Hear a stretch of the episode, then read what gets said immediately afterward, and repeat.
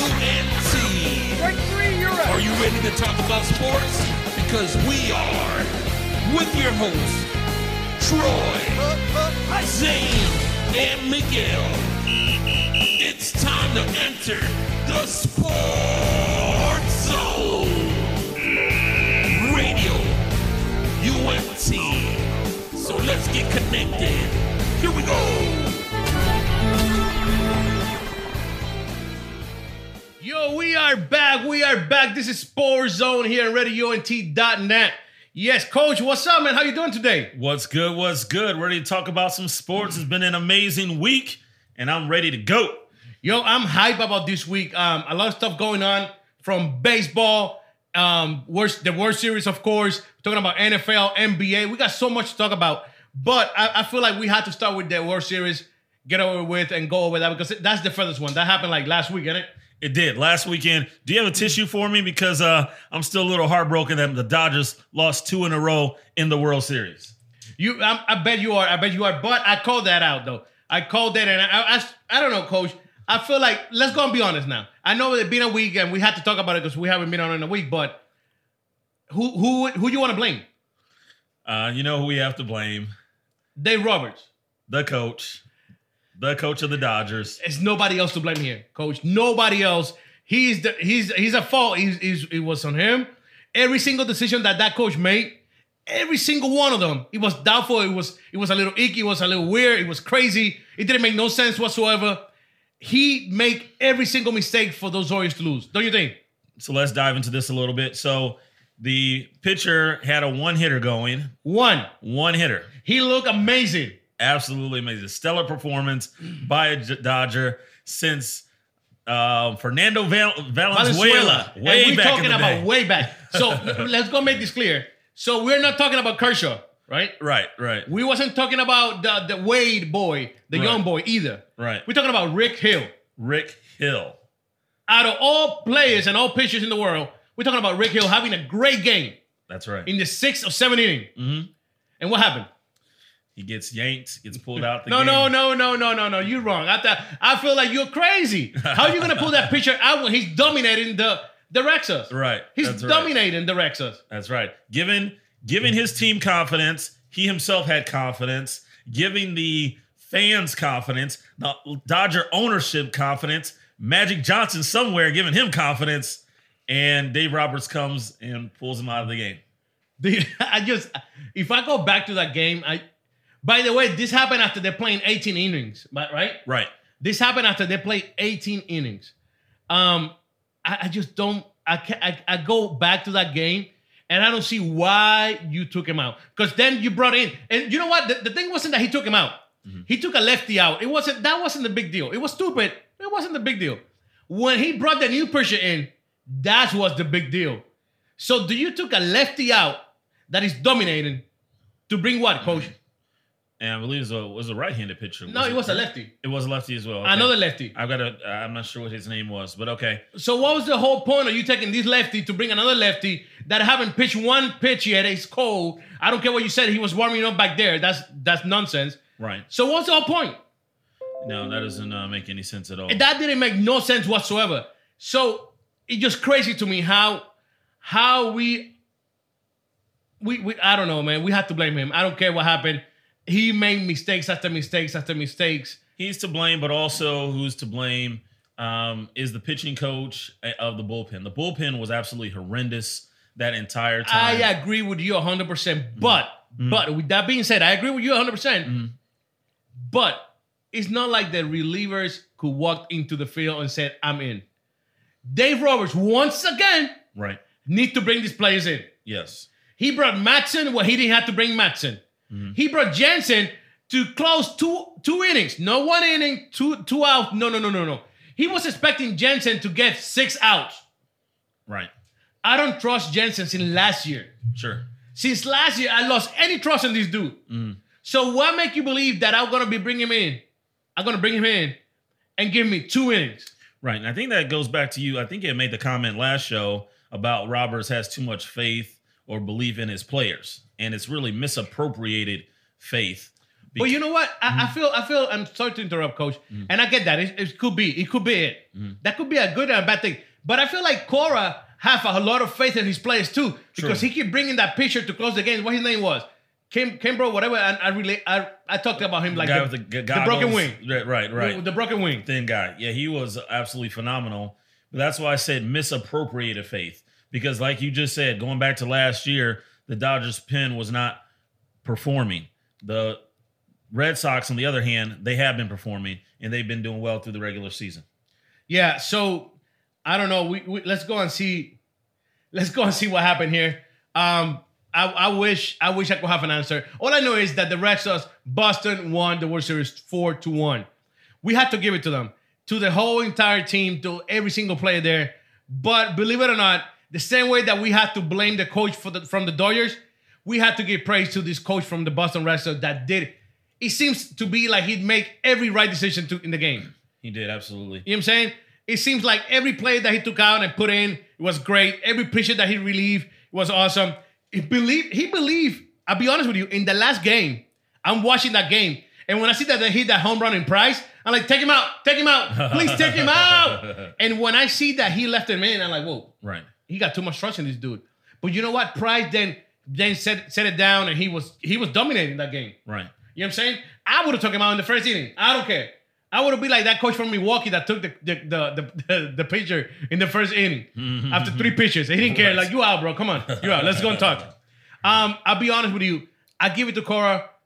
And believe it or not, coach, you're a coach, and you should know this. Yes. It's crazy.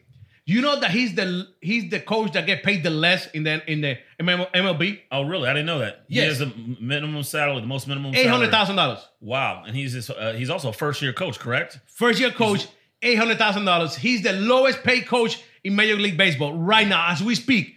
The lowest in Major League Baseball coach paid in the Major League Baseball, Alex Cora, and he just won the World Series. Wow. 43 years old.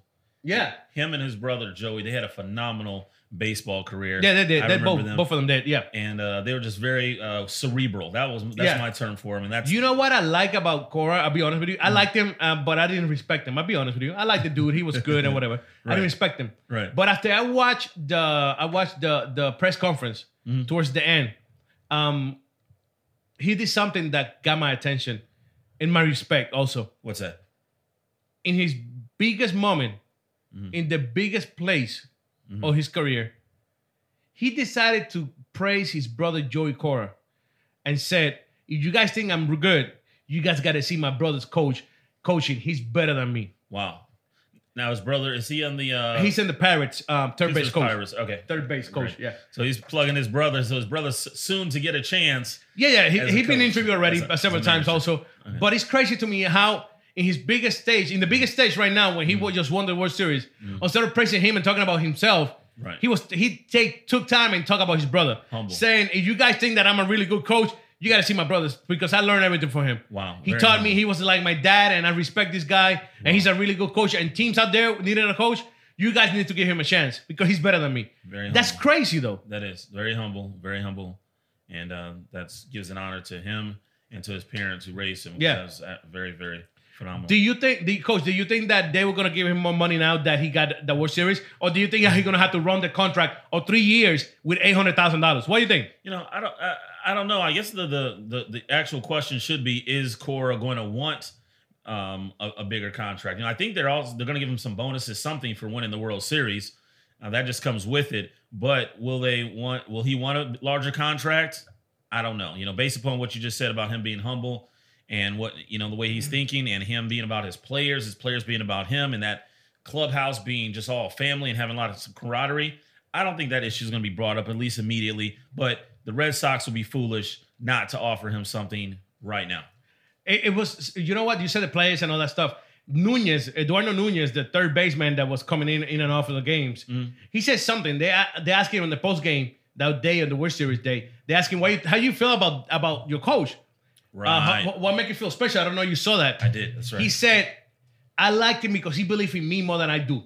wow, wow, that's phenomenal. That's crazy. And that's what every that's- person is looking for. Every player is looking for. Every single one of us. that's what every kid is looking for from mom and dad. That's just That's why you have so many players out there that struggle with the game. They could be talented as they want, They could be the most talented player in the world, but if the coach doesn't motivate them enough to do better, That's right. they will never be that great start. For example, I don't want to get derailed because I'm not getting derailed from here. But a player that come to my mind, to be honest, coach, is Carl Anthony Towns in Minnesota. Great job. Great job. He's a great basketball player, but because I feel like Tom Thibodeau is not that pl- that coach that will motivate you. Tom Thibodeau will teach you. and He was he's a great teacher, but he's not going to motivate you. Right. And that's a big difference. Believe it or not, There it's is. a big difference between teaching and motivating people. Sure, there is, there is, and you have to have a combination of of both, and that's why a lot of uh, teaching coaches have the staff surrounding them who actually motivate Facts. them. Phil Jackson was phenomenal, pretty Yes. much at both, but he had Tex Winter right there by his side. Yes. every single year, every single team he went to, motivating the players, teaching them, Technically- instructing them. Technically, Ted Winner was was the brain. You He know what I'm was. saying? He was. Let's Right. be honest. Yeah, Winner was the brain. But let's going back to baseball. We talk about basketball later. Um, that's what Cora did for these players. Mm. right. Cora, and then another thing that Cora did when he f- got to Boston that is really humbling is that he like I don't want no superstars. Yeah, They, he made this. He made the Boston Red Sox get rid of all of them. right. Henry Ramirez out. Right. Whoever you got here that believes that's a superstar, get him out. I don't Sure. care.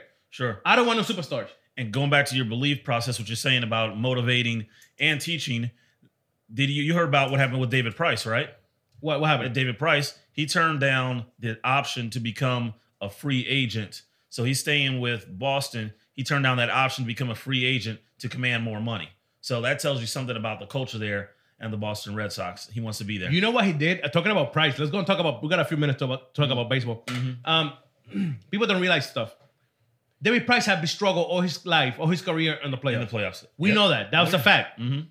But something happened in the second game on the second round of the, of the playoff Mm-hmm. with against the Yankees Yeah. yeah. Mm-hmm. that he realized something changed, right? And I noticed that Cora did it in every game. So now I figure out what it Mm-hmm. was. You know what it was, Coach? Do you notice that Addis Cora used to send David Price to the bullpen to warm up every game before he pitched it the next day? Mm, I didn't know that. Okay. I noticed Right. that it became a pattern that David Price was loosening up every night before he he started the game. That's great. The next day. Yeah. Okay. You know what I'm He saying? tried something a little bit different. He tried something and it worked out for him. And you know what? At the end of the day, maybe that wasn't nothing, but it was Cora playing with David Price mind. Mm-hmm. You know what I'm saying? Mm-hmm. Because that's at the end of the day, that's what it is. Make him believe that that's what you needed to be, become a Sure. great pitcher. Sure. You know what Wow. I'm saying? Right, and it all worked out for the best. And oh, sure did because he looked great. He did look great in that play in that World Series. Great, yeah, right, right. He he probably was the second, uh, was the runner up for MVP. Oh no, no, hands down. To be honest with you, if Pierce it wouldn't give those two home runs Right. in, that, in that game, Yep, yep. David Price would have won the MVP of the World Series. absolutely, You absolutely. know what I'm I saying? agree. Hands down. mm-hmm. It, Pierce got that because he hit a home, two home runs in that game. Right, That was the only reason. And respectfully, I, I'm not mad about that either. Sure. You know, but um, Alex Cora did great. Uh, let's see what happened. But surprise, surprise, they already ranked the teams for next year. oh, did they? okay, The top 10 teams for next year already ranked Mm-hmm. by E ESPN. Mhm.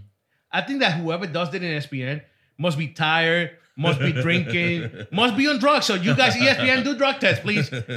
Um, the best number one team, according to E ESPN, Mhm. the Houston Astros. oh boy, oh boy, Number two team Mm. by according to E ESPN, New York Yankees. oh boy, oh boy. No, no, they didn't say it. Number three team according to E ESPN, the LA Dodgers. Are you kidding me? And then number 14 for 2019 starting season is the Boston Red Sox. Wow, no respect. No respect whatsoever, coach. and the funny thing is that every single team that they had above them, they whoop them. They destroy them and they make it look stupid. Right. Oh, every single one of them. Right, right. They did. You know what I'm saying? But hey, that's actually without even knowing, that's actually more motivation for them. Oh, it is. It is. It- That's- they're that's- playing get to play the underdog role again, and uh, you know they're not at the top, quote unquote. And um, you know, it's, I think they'll come in there. I think Cora will have them focused and say, "Hey, forget about the World Series. It's a total new team. You know, they're gonna have some additions. They're gonna have some subtractions. Once spring training rolls around, they're not even gonna talk about the World Series anymore. it's No. a brand new season. Let's see what happened. But hey, that was baseball here at Sports Zone. We gotta talk a little. I, go- we gotta look. We have to talk about this game in college football tomorrow because I think it's the biggest game so far. I believe, and call me if I'm wrong, coach, of the year so far, and it is the Alabama Crimson Tide against the LSU Tigers. That's right. That's right. Alabama is looking and is playing like the greatest team ever. Ever, ever. Right now, I'm not, I'm, I'm- and I've been saying this for the last three years, and I don't care what people say. Alabama could whoop and destroy and be some NFL teams right now. Buffalo Bills. For a fact, that was the first thing that came to my head. The first thing that came to my head was the Buffalo Bills. Oh yeah. That, I'm not gonna lie to you. That was the first team. Actually, Alabama could beat the Bills. Alabama could beat the Jaguars, the Tampa Bay Buccaneers, um, and I could keep going. Maybe the Titans. Um, I got like four or five teams that the Bu- Buffalo Bills could beat. They could beat on a good day. They could beat the, the Browns. Well, the number one reason, as you're saying that, what the first thought that's coming to my mind is the main reason that they can beat those teams um, that you just named is because the coach of Alabama, of the Crimson Tide, is better than all those coaches than individually on those other teams. Hands down. You know, those teams that you mentioned have constantly go through um, coaching changes, and they don't have anyone who's been real consistent over the years. And, and going back to what we mentioned earlier in baseball, Nick Saban had to be the greatest motivator and teacher that we ever seen in college football. Absolutely, You know I what I'm agree saying? with you. I agree. Um, he tried the NFL, didn't work out for him. Why? Because he didn't have to motivate nobody or teach anybody. Right. Mm-hmm. When you go to the NFL, you already have been taught already, and you don't have nobody gonna need to motivate you. It's money. Sure. You know what I'm saying? That's Sure. facts. Mhm. So, but hands down, Nick Saban had to be the biggest motivator and teacher in college football history. The way that this guy takes people, like like like for example, having Tao starting as a quarterback and Jalen Hurts backing him up. Right. After Hurts was the starting quarterback for two years. Sure. The whole way that he handled that situation at the beginning of the year, saying, Hey, I'm not going to give you guys a decision. And then saying, Hey, we're going to do dual quarterbacks, you know, just so he wouldn't step on the feelings and hurt the feelings of Hurts. And That then was he was smart phenomenal. enough that he let them play. And then because Hurt didn't play as good as Tao, he re- he made Hurt realize himself, Right. yo, he needs to start, not me, coach. Yeah. You know what I'm saying? Right. And he that was like the smartest thing ever because now you don't have a Hurt quarterback in the bench. There you go. Now you know you got a quarterback that know that the guy playing right now is better than him. Right. And hands down, he gave him fair try to both of them. Sure. He let him try, and and that's what happened. Right. And we don't have to get into it, but the opposite thing happened with Clemson. You know, Yeah. Clemson, they took their quarterback and they just benched him. They didn't give, give explanations, anything like that. And he ended up leaving the team. So, but um, the other thing about um, Nick Saban is besides being a great motivational coach, his s- strategy and his way to combat the other coach is just absolutely phenomenal. You know, when the other coach throws something at him, um, you know, we talked last week about Cora versus Roberts and how Cora had an answer for every single thing that Roberts threw at him. Nick Saban is the exact same way, and he does it on a greater level. He's prepared in the back of his mind, three or four decisions deep. Whatever the coach, the other coach on the opposing side throws at Alabama, Saban has an answer for them. Every single one of them. Everyone. And and it's crazy that I don't think you know that it's funny because most coaches at this time need to go out and recruit. Yes. Nick Saban don't he don't go out. He doesn't have to. No. People come to him. Yes. I got and my friend, my friend, I got a good friend that his son plays college, uh, plays football in Philadelphia. His son already sent him a, a letter to Nick Saban. You know what I'm saying? Right. Mm-hmm. Nick Saban said, "Hey, I appreciate it." He did reply to the letter Mm. and said, "Send me your videos. I would like to see you." Right. The kid is only 12 years old. wow. Wow. You see what I'm talking about? He's recruiting Alabama. And Alabama's not doesn't have to go out and recruit him. They don't. Right. Mm-hmm. They don't. They come to them. You know what I'm saying? Sure. Best of the best. Sure. Now the second thing we talked about, we know so we talked about those teams um, in the NFL that we believe that Alabama can beat. Besides the coach, the number two thing um, is the quarterback. Let's talk about quarterbacks right now. What do you think about Tua? I know you've mentioned it briefly.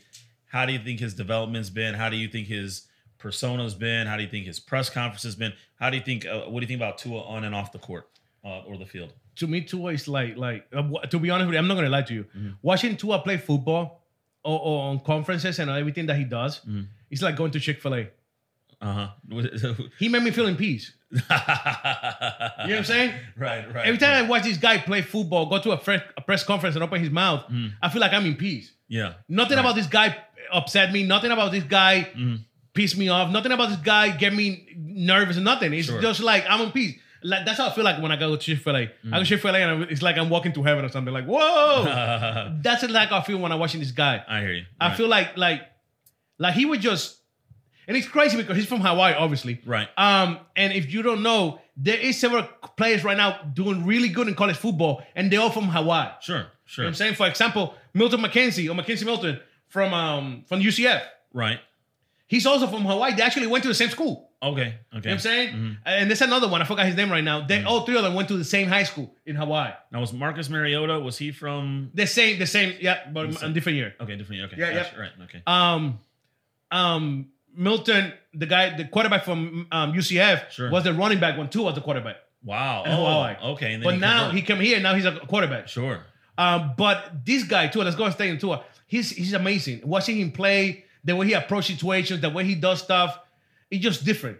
Your word is peace. My word that I see, and it goes back to the championship game last year, um, 2018, is effortless. Everything he does just seems so effortless. It seems easy for him. Yep.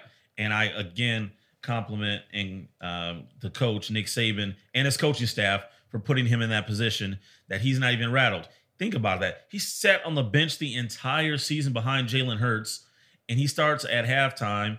Um, he gets a fumble, and then he just comes back Like nothing happened. and takes care of business.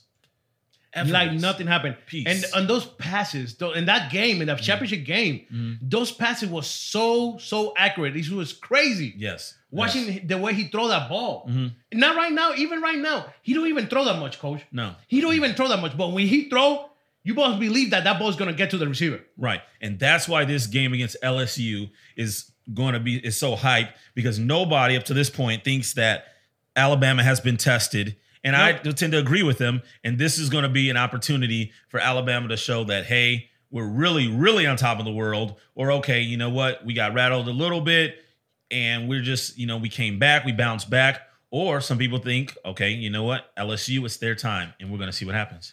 And I get it. I like LSU, by the way. I, I really like LSU too because they started when this, the year started, it wasn't even ranked. Mhm. And little by little, you week by week, they keep going higher and higher and higher. Sure. But I'll be honest with you, coach. Mhm. That I, I've been hearing, uh, uh, I heard that about Alabama that they they haven't been tested and they haven't been playing good teams. Yes.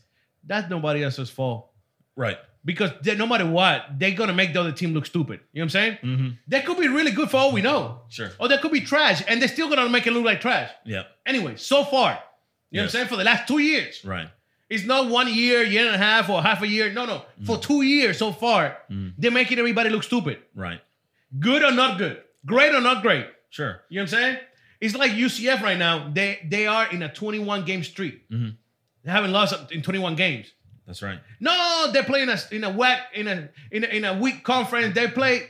That's nobody's That's fault. not their fault. That's right. That's nobody's fault. It is what it is. Right. You know what I'm saying? They win in every game that they put in front of them. Every Sure. team they beat them. Sure. You know what I'm saying? Sure. A similar analogy, uh, just to bounce real quick, is um, Gino Oriema and the Yukon Huskies. The The ladies. same way. They said, oh, well, Gino Oriema beating these teams by 50, 60 points is not good for women's basketball. Yes, it is. Gino just says, listen, I just need to still hold the carrot out in front of my team and I need to challenge them. It doesn't matter what the score is if we win by two or if we win by uh, 200.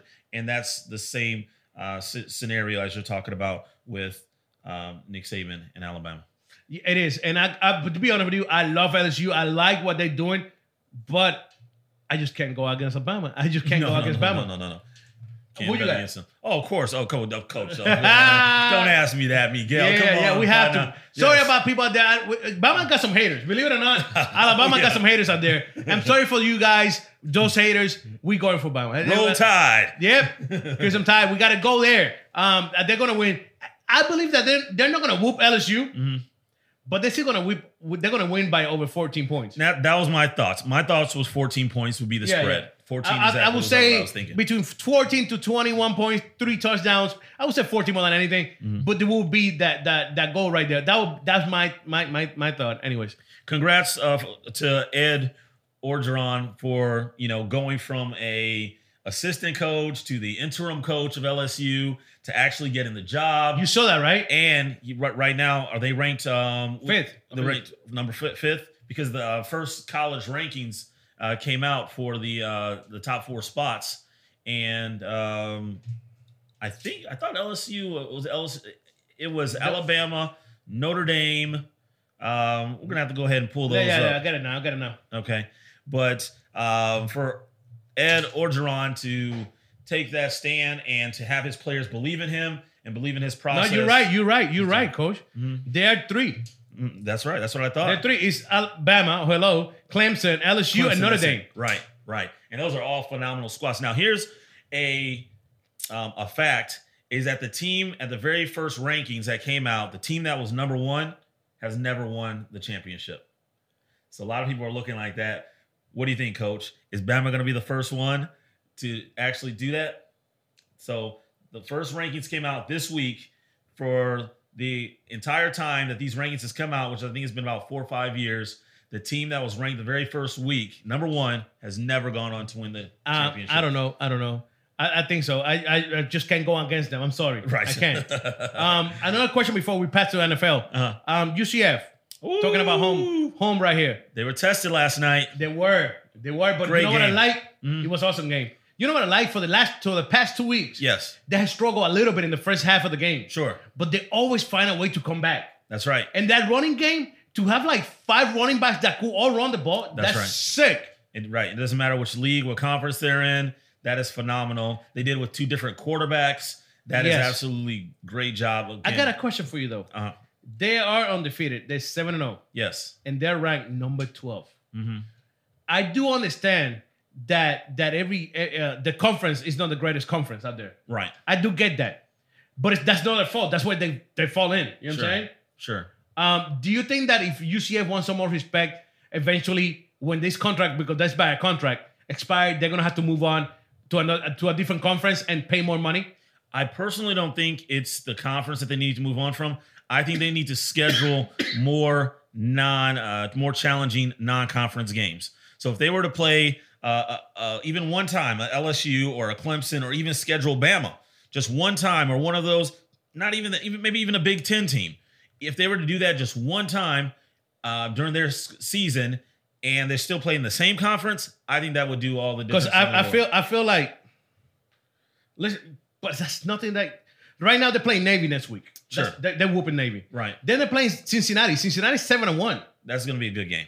That will be a good Then game. they're closing the season Mhm. with with U- USF. Right, and they've only lost one. game. They're seven and one also. Right. Last year that, that that was the final game of the season also. Sure. And that was an awesome game. Yes, it was. Right. Um, my thing is they play Temple five and 2 Mm-hmm. They play ECU that was garbage. Memphis five and 2 SMU that was garbage. Pittsburgh really good team. Mm-hmm. They were a good team. Right. FAU it was supposed to be good. I don't know what happened. North Carolina garbage. South Carolina good. So they- it's not like they're playing horrible teams. no, they're not. Mm. they just not playing as. I, I don't even know what to say here. To be honest with you, The conference just doesn't have the same reputation as the Big 12, the Big 10, and all the other power conferences. That's 'Cause it. look Kentucky. Let me look at Kentucky. They are ranked eight. Mm. Kentucky play Kentucky play Central Michigan, Florida, Murray State, Mississippi State, South Carolina, Texas A&M. Okay, they played really good games, but they lost to Texas A&M, Vandy, Missouri. They haven't played that many great games either, and they rank above them Okay. because they're in a big in a better conference. conference, correct. You see what I'm talking about? Right. Like if we go team by team here, some of these teams don't even belong here either. Sure. You know what I'm saying? They be playing whack teams or garbage teams or trash teams, but they're here. I just don't. I just feel like like UCF doesn't get that respect. Number twelve on the Florida. Florida haven't looked that great. They're six and two. Right. Right. But again, it's the conference. The SEC. conference. It's a conference. It's just conference. That's what I'm Conference. saying. So eventually they, and then you don't want to be playing every week against great great teams either. right. You know what I'm saying? Because then your player's gonna get tired. Right. So I don't know. I don't know, but UCF is looking good, even though the last couple of weeks they have struggled in the first half. But it also had to do with McKenzie being out, Milton Sure. b- being out. You know what I'm saying? Right. Um, but the way they came back yesterday was amazing. Sure. That defense is a little scary though. I don't trust that defense that much. No, okay, okay, I I understand what you're saying. Right, they they're not um, as tight knit and they're not as strong. It's an offense that we're always talking about. We're talking about the running game, or we're talking about the quarterbacks. Uh, so it, That that it's a that challenge. running game is scary. Mhm. I haven't seen a running game that packed, running uh, backfield that packed like in a while. Mhm. McCray, Killings Jr., all these running backs are great. sure It's crazy the way they're running between the tackles. they are It's not, it's not even that they're going out. No, no. Between Mm-hmm. in between the tackles, they go in and go crazy. Yesterday, Killings Jr. ran like seven yards with the half, half of the Temple te- defense on top of him. Right, right. You know what I'm saying? Yeah, just shook him, broke him, kept going. It's crazy. it was great. It's crazy to me. It was But phenomenal. hey, hey, that's what we got. Oh wow! There's, um, go ahead, coach. What what what else do you have to? I just realized I had tickets um, for the Magic and Clippers game, and I won't be able to go. Uh oh, are you are you going to throw those my way? Can you talk to the? I got uh, four. on you the want air? them? I want them. I'll give Absolutely. them to you. Absolutely, I appreciate it, coach. Do you see very- that people people don't call for the tickets and I give it away to Coach got him four tickets. Woohoo! All right. Hey, coach, I really want to get into this right now since we were, and it almost slipped my mind, but I do want to talk about this. This is on a more serious note. Um, college football. I do want to talk about what's going down at the University of Maryland. Um, uh, I don't even want to mention the coach's name, unfortunately, but the unfortunate circumstance of Jordan McNair having collapsed um, back in May and then ended up passing away in June. And the whole way that this whole situation went down, um, I just want to kind of talk about that and uh, really just mention that uh, for a couple reasons because it's very important that the young kids listening to the radio show will understand that they have to take care of their bodies first and you can't just do whatever a coach tells you to do and if you feel that you're not um, being adequately taken adequately taken care of then you you have to have the gall enough to step off the field to go get some water to do something it has nothing to do with um, your masculinity and has nothing to do with somebody um, embarrassing you you have to take care of yourself so you can be here to live and see another day That's fact. That's that's for sure. Coach, I'm gonna say I know you're a coach, coach, and, and I don't want to disrespect any coach out there. Mhm. I know you people out- coaches out there do a great job and do their best. Mhm. But I'm gonna say this, and this is how I feel, and this is my opinion. Nobody else is in rear in radio and T or sports zone. But this is my opinion. I feel like college coaches, any sport in college, are the worst coach coaches in the world. okay Mm-hmm. I'll be honest with you. They don't care about players whatsoever. They just try to do better for the next position. they see. Mm-hmm. all want to make it as a pro in all, in the other sport, and they don't care about players whatsoever. You know what I'm saying? College basketball, football, hockey, softball, baseball. I don't care what you want to say. I believe that college coaches are horrible coaches for the single fact that they don't care about these players. They don't. Like that's impossible that that that coach in Maryland, I'm not gonna mention his name either, didn't didn't affect him whatsoever what happened in the field. right You know what I'm saying? They they acted like nothing happened. exactly they sure did And that's crazy. And and and that's besides the point. Um coaches, college coaches right now, they're not even teaching these kids. N- th- Not every not every coach is a Nick Saban, honestly speaking. sure They're not teaching these kids. For, I'm gonna use the example for for people. I don't respect Over Meyer either. I say his name. I don't respect him. I feel like he's uh, uh, uh, maybe a great football mind. He's a horrible coach. yes Um, he- every play that he goes, he's had issues. He got issues teaching players. Right now, Team Tebow would be a great player right if Uber Meyer would have taken time and teach him what he was supposed to teach him. sure You know what I'm saying? Sure. Mm-hmm. Um, in Ohio State, that nonsense that happened with that other coach happened because he didn't care. exactly Because they don't care. They just want to look good to Right. make money or go pro. right right That's the only thing they care in college football. sure What that coach did in Maryland, acting like like a bum just died or passed away or, or got Sure. sick, Sure. it's crazy to me. that's right And you know what's worse? The school. that thank you thank you for The mentioning schools that thank are you worse than the, coaches. The Board of Regents was absolutely pathetic my by God. recommending for him to be in- reinstated. Not only that, Wow. the word is that Wallace Lowe, Wallace Lowe, I'm going to mention his name over and over again, the president of um, the University of Maryland. Much props out to you, much respect to you, because you went ahead and performed this decision. You even resigned effective uh, Immediately. June 2019 because they put the pressure on you and they said if you did not Wallace Lowe reinstate this football coach that they were going to take your position from from you and have someone else reinstate him. And for you, in the face of fear, uh, in the face of all those tur- turmoil and trials and tribulations, to go ahead reinstate him because you were their puppet, and then turn around the next day and say this is what's the best for University of Maryland. You're what's holding that school together right now, Dr. Wallace Lowe. Yo, uh, eh, eh, NCAA is. I'm sorry, coach, and I want. I don't want you to throw you in here, but I feel like the NCAA is the, like the one of the biggest mafia out there. Yes, The way they treat situation, that the way they treat, they deal with situations is crazy to me. you're right. You know what I'm saying? In every aspect of NCAA. Sure. Once again, football, basketball, Sure. hockey, baseball, whatever you call it, Right. it's horrible. The way Players- they treat their players, the way they That's treat right. the teams, The coaches, they treat them like they nothing and they gotta do what they say. And when I'm talking they, I'm talking about the boards in every school in every in every Mm. state. You know what I'm saying? Right. And I, I, I, I agree with you to an extent, coach. And um, as you're talking about this and you're talking about these coaches who are horrible, you know, there are those coaches That- who that do take the the, job. time. Mhm. And there's exceptions to every rule. We can agree It's true, on that. it's true, it's fact. Uh, but you have your Coach K's uh, who really heartfelt um, care about your players. But I feel like you, you've even named Urban Meyer. I feel like for every coach that I name to you right now and tell you he's a heck of a coach, that you're gonna that you could and I could name four or five coaches that have gone south who who have been very selfish in terms of pursuing their own For goals. sure. And and and that's um I was watching um I got to mention this, I'm sorry. LeBron James did a great documentary the other day on HBO. Oh, okay. I didn't see that. I have to check that it out. Mm-hmm. was awesome. He was talking about this. He was talking about how the NCAA mafia dominated everything. And there was a coach in a, in a, in a school. Uh, he was an assistant coach, and I think it was basketball or football, either or. Mm-hmm. And he quit the job because they co- they were telling him what to do. wow. You know what I'm saying? Mm-hmm. He was telling them it was a hurt player, and they were forcing him to make him play. Wow. Wow. And the guy obviously couldn't even walk. sure. You know what I'm saying? Right. He quit. He quit, and he said, "I can't, I can't do this no more." Mhm. You know what I'm saying? Right. It was another guy, and, and it's, it's sad and it's crazy. It was a walking player in football. Mm. I- I'm not going to mention the school. It was a walking player. As a walking, he don't get privilege whatsoever. None. He Sure. don't get nothing. So he got to pay for his own school and all that stuff, right? Right. Of course. Mhm. So there was a teammate that was telling his parents, "Yo, I got this teammate. He's a walk-in. He's hardly he's struggling with financially. Blah blah blah blah." So the parents told his teammates, "Like, yo, so let's do something. Mm. Move in with him, and I pay for you guys' apartment, Wow. and that way you could help him. Sure. I'm saying we could help you guys. sure. You know what happened?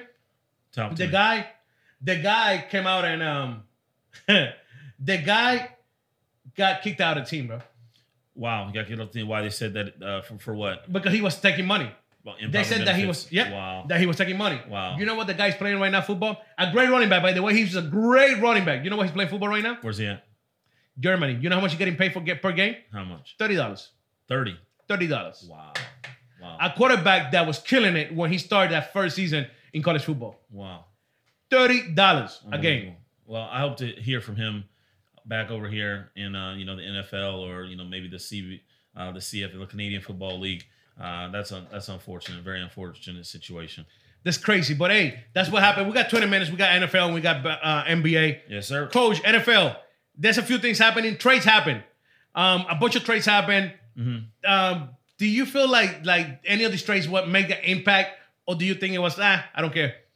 Uh, I'm probably the latter. I'm probably like, eh, I don't care. Not too big of a deal. I didn't see any huge, super big name trades that happened, and definitely correct me if I'm wrong. I, I Uh, feel like it was a, a few okay trades. It wasn't great trades. Like like um the Lions traded Golden Tate to the to the Eagles. Okay, that was No, that that's was huge. that's a but I don't know how- so much of a fact because I feel like the Eagles don't need a receiver. The Eagles need a running back. no, running I, back. no. I, I felt that uh, the the reason I said I felt that that was huge because I I believe that Tate was Stafford's main guy and he'd been Stafford's main Yes. guy for a few years. I agree with that. and the Lions have been you know had a, have had a decent season so far. But the thing is that the Li- I feel like the Lions knew that they were gonna have to pay Tate this year, Right. And they wasn't willing to pay him that much. That happens all the time. You know what I'm saying? Let's be honest. Yep. Another trade that happened that was um an- another thing, like you just mentioned, uh, a trade happened. The Oakland Raiders traded Money Cooper to the to the Dallas Cowboys. Wow. Um, that's a good thing for the Cowboys, the but I Cowboys, think yeah. it's bigger thing for the for the Oakland Raiders, telling us that they actually giving up in the whole team.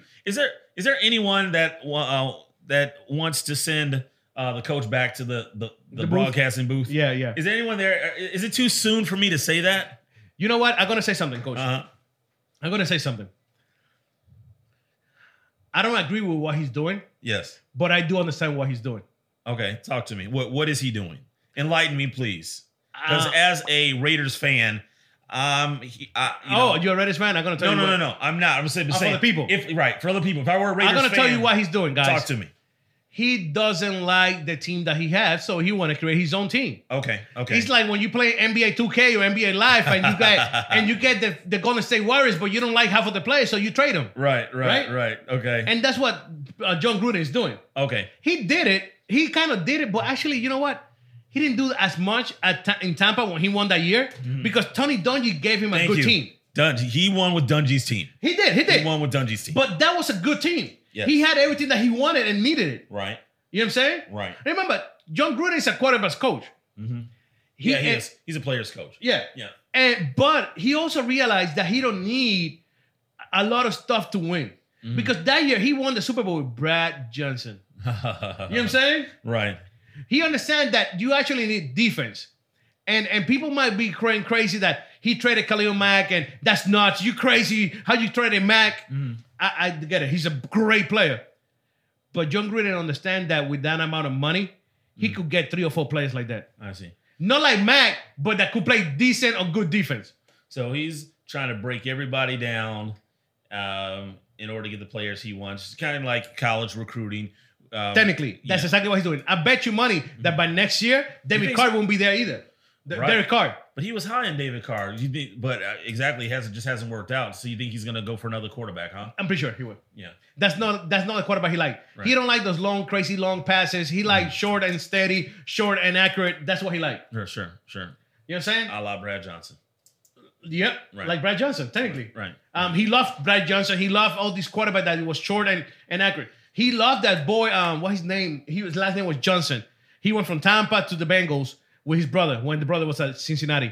Mm. Oh my God, I forgot his name. It was Johnson, uh, uh, the black boy. He was really good.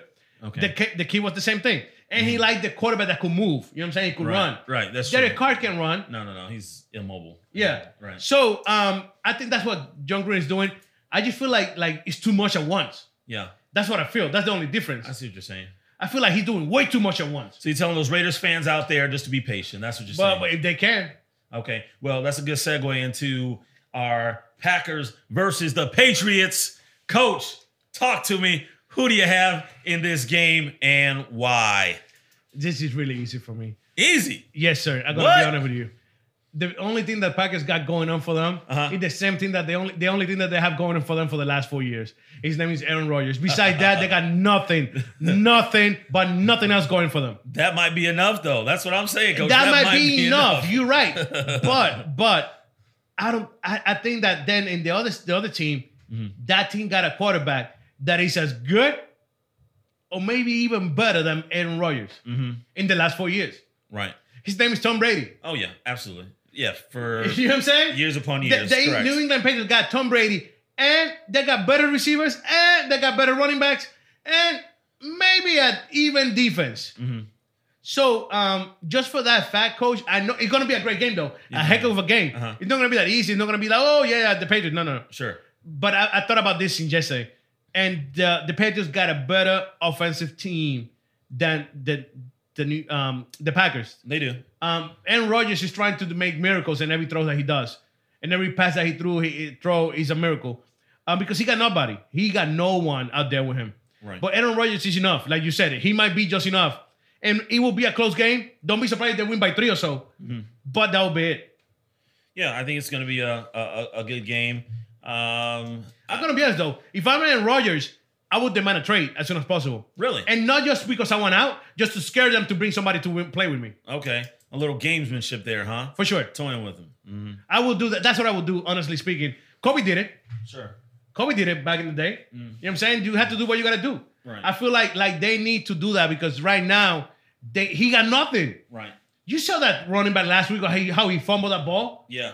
I'm gonna punch the TV. Yeah. That's that's why he got traded. He sure did. Right. He sure did. Yeah. Um, but um, it, it will be the Patriots. So you- who you think it would, would, would win the game? Uh, it's gonna be a close game. I'm gonna surprise you. I'm gonna go against you, coach, and I'm gonna go with the Packers. Oh wow! I'm gonna go with them. Not you know, you had valid reasons, and all your reasons I tend to agree with, except let me back up. Let me say this. If there's two minutes left in the game, whoever has the ball with two minutes left in the game, if the score is within six points or less, that team's gonna win the game because those two quarterbacks, you give them a last possession, they're going down the field and they're gonna score. But I'm gonna go, I'm gonna go with the Packers and we'll uh, talk about it next week. We'll see what for happens. sure, for sure. Yo, and then the Rams, the Rams, and um, oh my God, we just talk about it. Saints. The Saints. Oh yeah. Who you got? Uh, I'm gonna have to go with Drew Brees and the Saints. Yes, I'm gonna have to go with them. I can't go against that. That that New um, uh, New Orleans Saints are playing a great football right now. Yes. That offense is just wow, I got nothing else to say. And actually, last week the Rams showed me some weaknesses. They did show me some weaknesses. Um, the defense is good, but it's not great. That's true. And when you're good and not great, and you're playing against somebody that's great, Sure. I have nothing else to say. You tend to be exposed a little bit. I, I got nothing else to say. You know what I'm saying? Drew Brees is playing amazing football right now. That offense is playing amazing football right now, and the defense is coming and showing up. You know what I'm saying? Sure, they're coming along. Yeah. They're coming along, complimenting the offense very well. And uh, yeah, they're sitting very pretty for the playoffs right now. So that's what we got right there um, on football this week. We got a few minutes left Mm-hmm. because I have to get the coach his tickets. So um, talking about NBA, coach, what is going on? You saw what happened today? No, no, I didn't. Talk to me. I've been at Magic, work all John- day. Magic Johnson calling in Luke Walton to his office and said, "You got to do something, bro. Really? Stop playing. You got to do something. Okay. Okay. This is on you. All right. I ain't Oh. blaming nobody else. This is on you." Okay, so he didn't. Um, he just called him into the office and gave him a little, a little spanking per se. He didn't actually Sure get thing. rid of him at all. No, he didn't. Okay, that's good. But but I that's like the first step. oh yes, it is. If he doesn't clean up his act right now, And uh, to be honest with you, you know that the Lake Los Angeles Lakers have played with 93 different lineups throughout eight games. are you kidding me? Yes, sir. Wow. So, 93 different lineups in, in eight games. which speaks to lack of consistency. And and, and and and LeBron defended him the other day, saying, "Well, we tried to create to see what was what will work." Right. But I feel like it's not that. I feel like what you said is lack of consistency. When you're playing 93 different lineups in eight games, that's crazy. It is. It is. It's Wow. like Atlanta. Atlanta is the only one with more with 122. Woo. Wow. That's crazy, but I don't care about Atlanta. Sure. I'm talking about LA. Yeah. That that is coach, 93 different lineups. It's ridiculous. Wow. You trying to figure out what to do is kind of ridiculous. Mhm. You know what I'm saying? Sure. LeBron said, I'm running out of pensions. Right. He did that say clearly. Oh yeah, he did. He said, "I don't think you want to be around when I run out of patience." That's what he Um, said. Quote. Mm. Mm-hmm. Luke Walton just got spanked by Magic Johnson saying, You gotta do something, bro. Um, what will be the next step? I think Luke Walton will uh, get his act together. I, I, I hope so. I think he should um, clearly get some, um, you know, stay stick with Magic Johnson and figure out, hey, what exactly do you need me to do? Um, you know, talk to the assistants and you know maybe even talk to LeBron a little bit and say, hey, I, I feel like he get, he need better assistance. yeah, He oh need, yeah, he need a Tex Winter in his corner. he, don't have does. that. He does. don't have that. Right, right. He doesn't, and um, that's important. So, who do you think he uh, would be? Uh, if it comes down to that, who do you think would be a good replacement for Luke Walton? I don't think um as of right now, I don't think nobody will be a good replacement for Luke Walton because there's no any coaches out there available for that. But I said it earlier in the barber show because I was getting my haircut. Don't laugh and don't don't do nothing. um, I feel like the next one that will take that job will be Mr. Tyrone Lou. really? Oh, Yes, sir. Oh, wow. That's that's wow. And I'm not saying he deserves it. I'm not saying he's a great coach. I'm just saying he will be the one taking over the Lakers when Luke Walton get fired. Wow, wow. That's uh that's deep right there because obviously he took LeBron to the championship. Wait, wait, wait, wait. I think it was the other way around. I feel like LeBron took Tyrone Lou to the championship. I guess I came out a little bit wrong. Yeah, yeah. He came on the wrong way, coach. I feel like LeBron took Le- Lou to the championship, but it's Right. fine. Yeah, it's fine. It's all good. exactly. So, but um, that, that's that's that's a good uh, storyline for us to follow uh, moving forward. How about the Derrick Rose? Did you see Derrick Rose? You know, last week we came here and we talked for about 15, 20 minutes, you know, about the whole Minnesota Timberwolves situation. And here, Derrick Rose drops 50. Let's talk about that whole situation from um, the beginning of the game um, to the starters being um, not playing to Derrick Rose going off. Tell me about your I'll be honest with you. Uh huh. Um, I don't think it's gonna happen again. No, no, no. But I was really, really happy for him. Sure, sure. Derrick Rose is a player that that right now anybody would have quit a long time ago. hmm Anybody would have given up basketball a long time ago, hmm and he didn't. Right. He didn't because he cared and he loved basketball. Sure. And he went. I believe more than anything that he wanted to prove, prove people wrong. Right. I believe that Derrick Rose wanted to prove the point that yo, I'm still good. Yes. I'm still re- relative. You know what I'm saying? Right. I'm still that great player that once was the MVP in the NBA. Mhm. It just he- those knees, man, those knees. But I was so happy for him. Absolutely. I didn't cry like he did, obviously, but I was really happy for him. Sure. Sure. I was too in the face of uh, all the adversity that he's going through. Um, I'm a Chicago boy, Michael Jordan fan, and to see you know Derrick Rose is the only MVP of the league in uh, that came from the Chicago Bulls outside of Michael Jordan. So it was a little heart uh, wrenching to see um, his demise and see him go down. So to see him, even if it was just for one game, and more importantly, to see his teammates rally around him. I did that. Well, half That that's- was impressive. That those teammates are half of the Chicago Bulls anyway. Mm-hmm. You know what I'm saying? Those teammates that were um, going crazy are half of the Chicago Bulls Mm-hmm. that was there with him when he was winning championships. I mean, winning the MVP. Right. Um, that those are the Timber Bulls. oh, okay, right, right, right. know what I'm saying? Sure, sure. Half of those little, little dang um, Gibson. Uh, half of the Bulls are there. You know what I'm saying? Right. But um, I'm happy for him. I'm really am. I'm really am happy for for their Rose and um that um Timberwolf or Timber Bulls. Um, coach, I, we run out of time, man. We got we gotta go. But um, don't forget, we'll be back next Friday. Next Friday. We are back next Friday. We got more for you guys. Next time we got more NBA for sure. Um, don't miss it. S- 5 p.m. Friday at 5 p.m. It will be Sports Zone here in RadioUNT.net. Later, people. Yeah, yeah. Yo, cheque, Radio UNT te trae la información de cómo seguirnos por las redes sociales y por los apps. Así que, por medio de Twitter, Radio UNT underscore net. Eso es Radio UNT guión bajo net. Por Facebook, Radio UNT.net.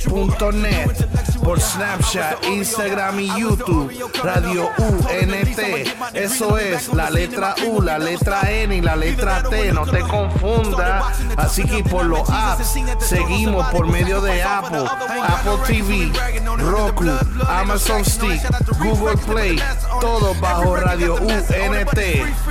Somos diferentes, somos diferentes. Spread the word, let it be heard. Used to Yup. be a monster. I was tweaking, had my mama going bonkers. Yeah, you probably wouldn't believe it if it hadn't been for Jesus. I'd be still running around like I'm a gangster. Uh.